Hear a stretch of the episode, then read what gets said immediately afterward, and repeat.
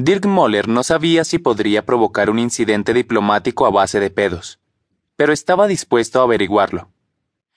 Moller asintió abstraído a su secretario, que le plantó delante el calendario de las negociaciones del día y se agitó de nuevo en su asiento.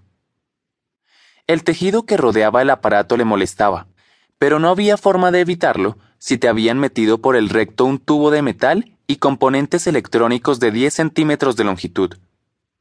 Eso ya le había quedado claro a Moller cuando Fixer le presentó el aparato.